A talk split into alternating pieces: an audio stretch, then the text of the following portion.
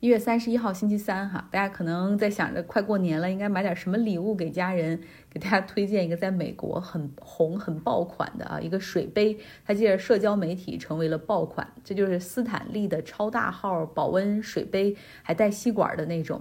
有各种各样的颜色，还包括各种各样的淡粉、淡绿、淡蓝的那种马卡龙的颜色。然后它是下面稍微窄一点的杯底，刚好可以放到车上的那个 cup holder，就你可以放到车里。然后同时呢，它侧面还有一个把手，又方便携带。然后保温效果或者是保冷效果都很好，在美国基本上圣诞节、新年礼物，甚至情人节礼物，这都是属于热卖的水杯。然后网上还有那些攻略，比如说哪个哪个 Whole Food 超市的门店可以买到现货，或者哪儿有比较特殊的颜色啊。然后我一个朋友还真的去买，然后我问他为什么用这么大杯，他说就是因为用大杯可以鼓励自己喝更多水呀。这个斯坦利的 Tumbler 哈，这个大的水杯，它当时红，实际上就是斯坦利这个公司，它用了很多的社交媒体上的大 V influencer 去推广哈。呃，然后去针对这种女性人群，一下子就成为了一个 trending Tumbler，呃，可谓成也社交媒体。但是现在他又因为社交媒体好像要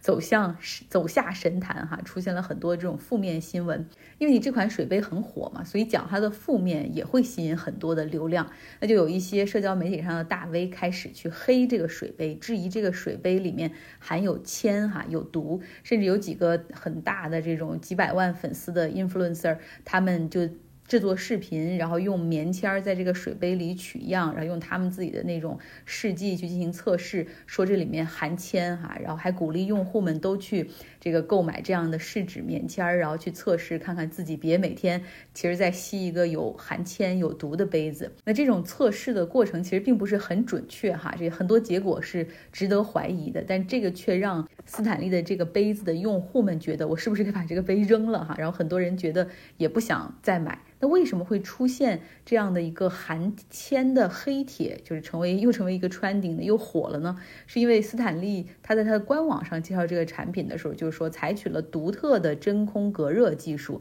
杯子里不论是用的热水还是冷水哈，都会可以保持在一个非常理想的温度。他们用的是行业标准的什么颗粒来密封他们产品的底部的真空隔热层，密封材料中含有一些铅，就是他们自己在官网上提示的哈。但是又强调说，绝对是密封，用户根本接触不到这些铅，所以不用担心。但就是这样的一个含铅的说明，被这些 influencer 抓到哈，然后来。就是大做文章吸引他们的流量，那有很多权威的公共学者已经做了那种真的就是 lab test，在他们的实验室里面哈，针对不同尺寸的这款杯子随机进行测试，用实验室里的 X 光检测器去检测材料中的元素啊，比如看它外面裸露的部分或者杯内用户可以接触的部分是否含铅，但是真的是都没有哈，所以他们就是可以确定这个材料不会被用户所摄入，但是让这些教授。啊，或者实验室的人员很不理解的，就是说，实际上你这种隔热的材料里面，你可以用很多的元素或者很多材料进行替代，都是无毒的哈。为什么你非要用铅？这个听起来就有毒，而且确实用起来有毒的，相当于是在自己的产品里面给自己埋了一个雷，等着大家来找茬儿哈。哎，不管怎么样，这个杯子的照片哈，在在微信公号张奥同学上，大家可以来看一下。我不太理解它为什么那么火。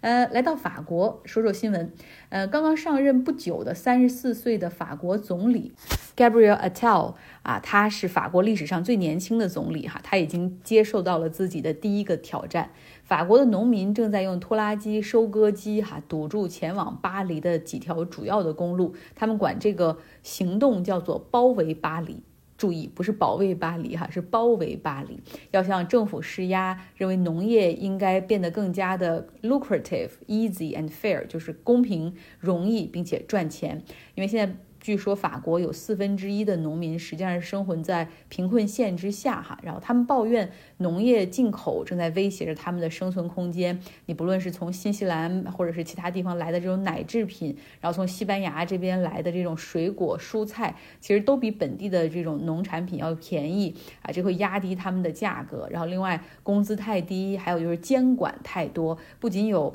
欧盟的监管，还有法国政府额外加在上面的这些监管，啊，都是让大家已经无法再承受了。组织这次包围巴黎运动的这个机构哈，领头的是一些工会，其中最大的农民工会 FNSEA（Fancy）。是不是这么念的也不知道，呃，然后他们的这个领导者就是这样说的哈，说我们呃围住巴黎不是为了让巴黎瘫痪，也不是让巴黎人饿肚子，我们是希望向法国政府来施压哈，同时让生活在巴黎的这些精英们看到我们的挣扎。呃，年轻的总理 Gabriel Attal，他上周就已经前往了法国南部农业聚集的区域，试图谈判啊，希望能够阻止这场围住巴黎的抗议。但是诉求太多，也过于分散哈。他也说政府会响应，但是很难一夜之间去改变所有的。呃，东西去响应所有的诉求哈，比如他已经承诺说要简化行政手续，有十二条啊，这个农民们提出的几乎是自相矛盾的这种监管也会合并归类等等，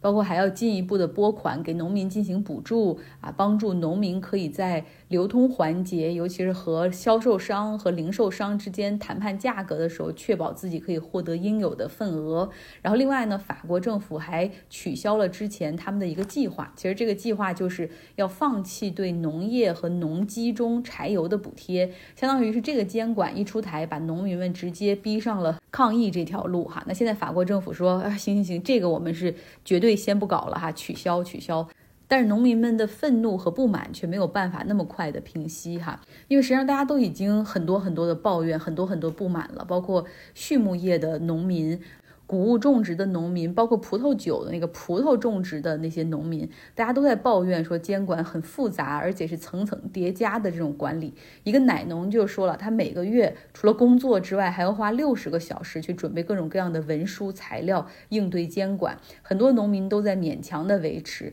尤其是乌克兰战争之后，哈，导致化肥的价格上涨压力比较大，然后农民受到的这种来自外部进口产品的冲击也很大。就且不说非欧盟。盟的那些国家的农产品了，就欧盟内部哈，像西班牙，它的农产品就比法国有竞争力。然后主要的原因不只是他们劳动力便宜，更重要的是西班牙没有法国那么多严格的监管。然后还有一个这农民的抱怨就是水源的获取。我们都知道气候变化实际上导致法国以及地中海地区的很多国家在旱季的时间会增长哈，而且干旱的情况会比较严重。那法国政府实际上决定在夏季干旱的时候，当水库的存水量到一定的低的程度的时候，他们就将禁止农民进行灌溉哈。那你这基本上就会破坏收成、产量以及这个当年的这种产出的质量哈。那很多农民都说，他们已经做了能做的一切，这是他们能去争取自己权利最后的机会，否则就会被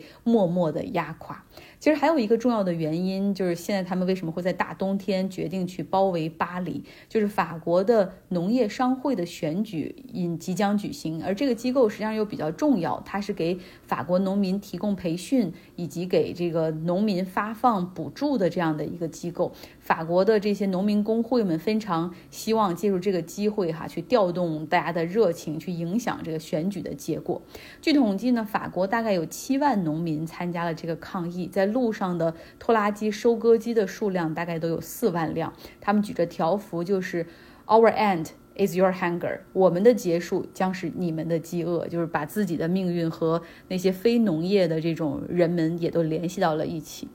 呃，我们说说经济方面哈，在美国经济高歌猛进的时候，也没有那么好了，但是还不错，因为你看通胀率下来了，然后就业又不错，然后经济增长也还不错，所以导致现在美联储可能都在想说，既然这么火热，是不是应该维持现有的利率，而不是去降息呢？哈，不要让经济再出现过热，然后通胀可能又上去的情况哈。那且不说美国。我们来说说欧洲的经济哈，欧洲的经济其实在过去的一个季度里面表现的并不是很好，因为偏高的能源价格实际上导致物价在涨涨涨哈，整个消费是出现下降的一个趋势。看数据显示，使用欧元货币的二十个国家里面，GDP 在二零二三年最后一个季度基本上是零增长哈。这经济学家指出，拖累欧洲的实际上是乌克兰战争开始之后能源危机导致能源价格到食品。到衣食住行，几乎所有的东西物价都在涨。那尤其是像德国这样的国家，它的制造业的竞争力哈，因为能源价格的上涨都已经出现了下滑。